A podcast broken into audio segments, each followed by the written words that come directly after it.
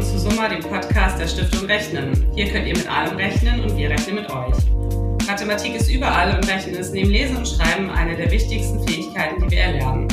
Mit Summa, dem Podcast, wollen wir zeigen, wie Mathematik unser Leben bestimmt und das Rechnen Spaß machen kann. Die Welt der Zahlen, Mathematik, Finanzbildung, Rechnen, das sind die Themen, zu denen wir unter dem Motto Wir rechnen mit, mit spannenden Gästen sprechen wollen. Sie alle haben einen Bezug zur Mathematik, aber nicht immer so, wie man oder ihr es vielleicht erwartet. Heute rechnen wir mit Professor Dr. Reinhard Oldenburg. Lieber Herr Professor Oldenburg, ganz herzlich willkommen bei unserem Podcast Summer. Ich freue mich sehr auf das Gespräch mit Ihnen. Vielen Dank für die Einladung. Ja, lieber Herr Professor Oldenburg, mögen Sie sich unseren Hörerinnen und Hörern einmal selbst ganz kurz vorstellen? Gerne. Ich bin Professor für Didaktik der Mathematik an der Universität in Augsburg und bilde dort mit meinem Team künftige Lehrerinnen und Lehrer für fast alle Schulformen aus. Studiert habe ich äh, ursprünglich Physik und äh, das lag daran, dass ich Mathematik in der Schule eigentlich noch ziemlich langweilig fand. Das hat sich dann erst im Studium geändert. Und später habe ich dann auch noch Informatik studiert und äh, diese drei Fächer haben mich dann eigentlich mein ganzes Leben begleitet. Ja, ganz viele spannende Anknüpfungspunkte. Ich sehe das schon und ich ergänze gerne noch an der Stelle, dass Sie seit Ende letzten Jahres auch den wissenschaftlichen Beirat der Stiftung Rechnen verstärken, worüber wir uns natürlich sehr freuen. Ich möchte an dieser Stelle noch einen ganz besonderen Zusatz ergänzen. Wer jetzt vielleicht mehr über Sie erfahren möchte und Ihren Namen googelt, was ja heute so gang und gäbe ist, wird eventuell irgendwo auch einen Zusatz zur AfD angezeigt bekommen. Aber das möchten wir hier ganz klarstellen, das ist ein anderer Reinhard Oldenburg. Ja, allerdings, das ist wirklich tragisch, dass es diese Namensgemeinschaft gibt. Es ist äh, so, dass jeder, der sich mit der Geschichte der Mathematik auch ein bisschen beschäftigt hat, ja weiß, welche verheerenden Auswirkungen die ähm, Ideologie der Nationalsozialisten hatte und dass heutzutage wieder ähnliche völkische Gedanken in der Politik äh, präsent sind, äh, ist ein großes Unglück für dieses Land. Absolut, genau. Aber jetzt wollen wir direkt einsteigen in das Thema. Wir haben die Digitalisierung seit Beginn unseres Podcasts Ende 2019 schon häufig thematisiert. Das wissen einige Hörerinnen und Hörer, die mich öfter hören. Und sie sind nach wie vor gerade im Bildungsbereich und durch die Pandemie verstärkt. Es ist das beherrschende Thema. Und umso mehr freue ich mich, dass wir heute mit Ihnen als ausgewiesenen Didaktikexperten die Entwicklung aus einem weiteren Blickwinkel beleuchten können, was mich jetzt gleich zur ersten Frage bringt. Wenn wir von der Digitalisierung der Bildung sprechen, ist landläufig vor allem das Lernen mit digitalen Medien oder Plattformen gemeint. Ist das Ihrer Meinung nach überhaupt der richtige Ansatz oder sollten wir unseren Blick hier weiten? Es ist ein ganz wichtiger Ansatz. Das hat ja gerade auch die Pandemie gezeigt, dass wir diese Lernmethoden brauchen und dass wir da noch Potenzial der Verbesserung haben. Ich bin aber überzeugt, dass wir insgesamt die Digitalisierung noch viel weiter sehen müssen. Durch die Digitalisierung verändert sich die gesamte Welt, die Wissenschaften, die Wirtschaft und auch das Privatleben. Und um diesen Realitäten gewachsen zu bleiben, müssen Jugendliche entsprechend gebildet werden. Also kurz gesagt, es geht nicht nur darum, sich mit digitalen Medien zu bilden und die digitalen Medien als Chance zu nutzen, die alten Inhalte besser zu verstehen, sondern es geht auch um neue Inhalte und neue Gegenstände. Mhm. Also fokussieren wir uns zu sehr auf die Nutzung und weniger auf das Verständnis der digitalen Welt und ihrer Möglichkeiten? Ja, das würde ich so sehen. Also digitale Medien zu nutzen ist wunderbar, aber insgesamt gibt es eben noch viel größere Herausforderungen. Und äh, ein Industrieland wie Deutschland muss eine Bevölkerung haben, die die Chancen und Risiken, die mit diesem Transformationsprozess einhergehen, auf jeder Ebene äh, beurteilen kann. Und das ist eine große Herausforderung für die Bildung und letztlich eine Aufgabe für alle Schulfächer. Und wie kann man das Ihrer Meinung nach ändern? Kann Mathematik dazu ähm, ein Teil der, der Lösung sein? Ja, sicher. Ich denke, also dass das, wie gesagt, dass es eine Aufgabe für alle Schulfächer ist, aber die Mathematik kann auch ganz, ganz vielen äh, Themen etwas beitragen. Also ob es jetzt um Kryptowährungen geht oder um die äh, Veränderung der Realitätswahrnehmung durch digitale Fotografie, da steckt überall ganz viel Mathematik drin.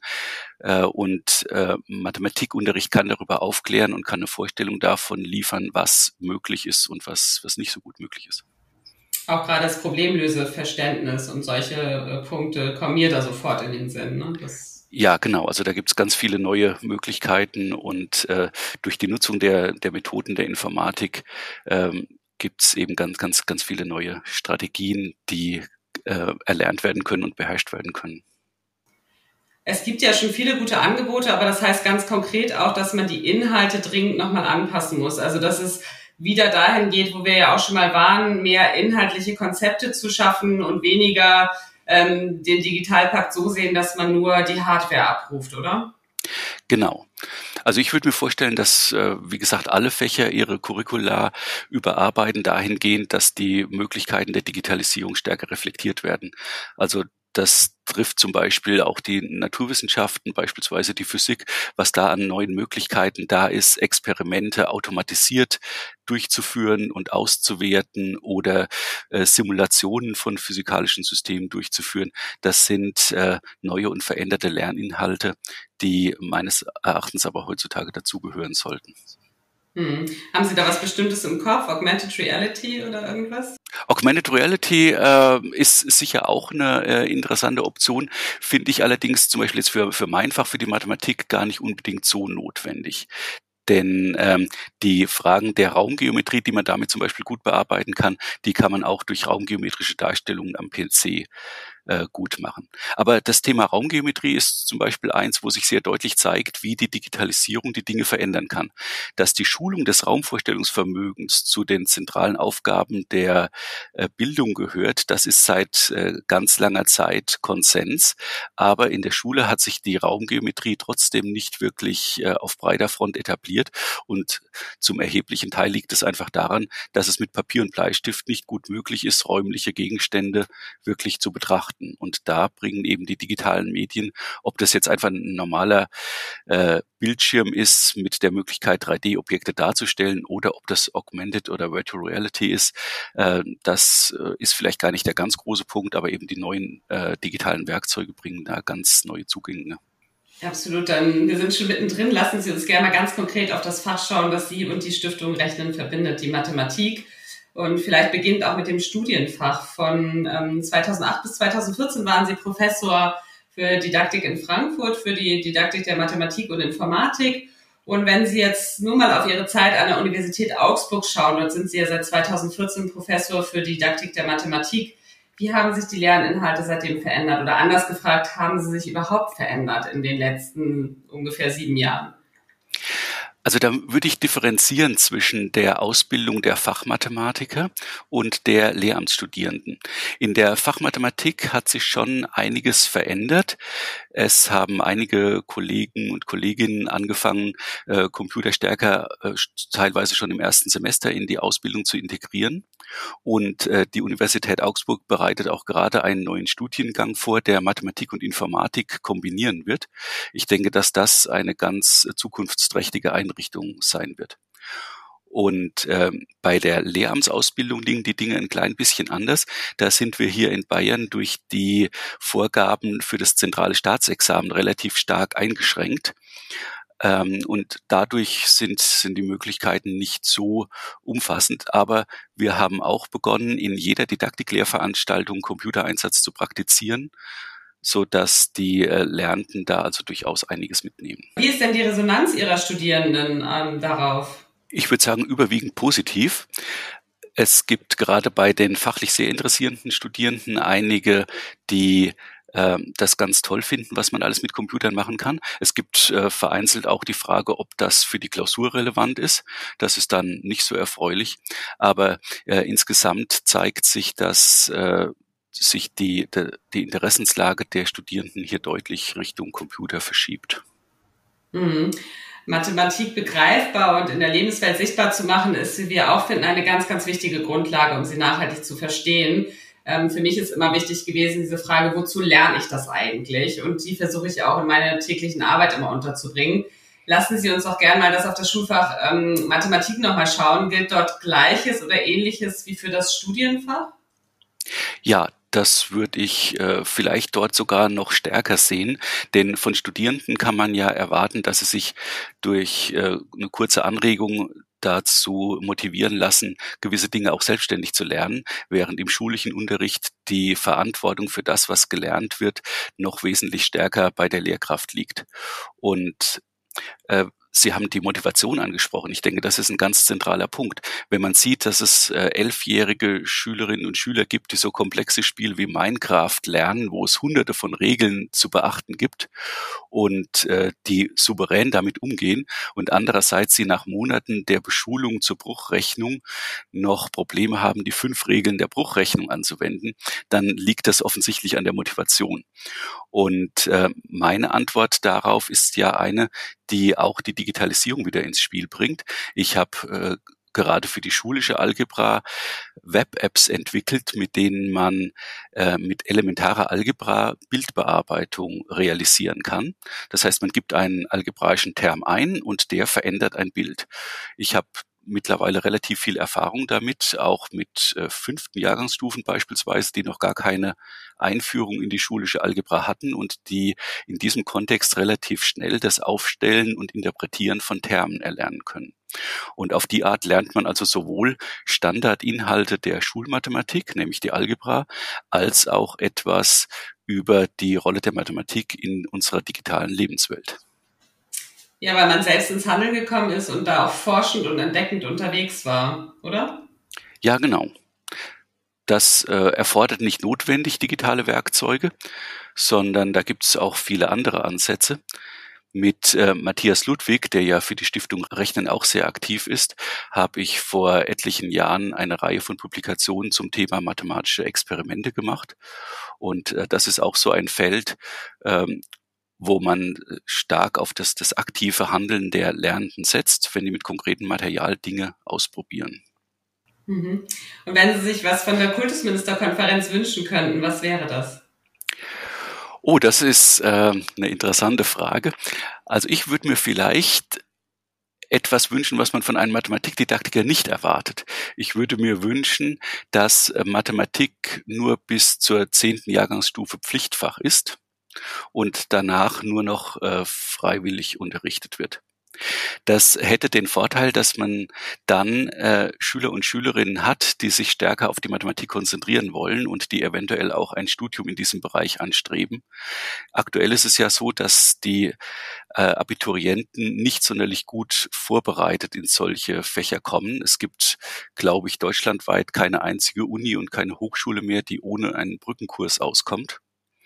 Und ähm, zum anderen würde man eben die vielen Schülerinnen und Schüler, die Mathematik nicht unbedingt lernen wollen, davon entlasten, sich Dinge anzueignen, die, die ihnen keine Freude machen. Wir haben in den letzten Wochen und Monaten häufig in unserem Podcast über Videotutorials gesprochen und hatten auch einige Autorinnen und Autoren hier zu Gast. Die Zahl der Mathe-YouTube-Kanäle steigt rasant und da interessiert mich, zum einen, wie bewerten Sie diese Entwicklung? Sind Sie vielleicht selber Abonnent oder Fan von irgendeinem Kanal? Und wie beurteilen Sie als Didaktiker zum Teil die Inhalte und wo lauern eventuell auch Gefahren? Ganz viele Fragen, wir können das ein bisschen in Scheiben schneiden, vielleicht bei der Antwort. Also prinzipiell können solche Videos den mathematischen Lernprozess ganz gut unterstützen, weil man ja in dem Video prozesshafte Dinge gut zeigen kann. Also beispielsweise, wie löse ich ein Problem schrittweise? Das kann gut dargestellt werden. Allerdings ist ein Nachteil, dass die Zuschauer natürlich zunächst mal in der passiven Rolle sind. Das heißt, gute Videos müssen versuchen, die Zuschauer zu aktivieren zum Selbermachen, denn ohne Selbermachen lernt man nicht Mathematik wirklich verständig. Und wenn man die Videos, die im Netz sehr populär sind, anguckt, gibt es da doch viele, die äh, aus didaktischer Sicht stark zu kritisieren sind. Ich mache das mit äh, meiner Arbeitsgruppe regelmäßig. Also wir machen keine Videoabende, sondern Videovormittage sozusagen. Und äh, wenn man da die, die Videos anschaut, findet man viele mathematische Fehler. Man findet oft ein ganz problematisches Bild von Mathematik, das dort transportiert wird.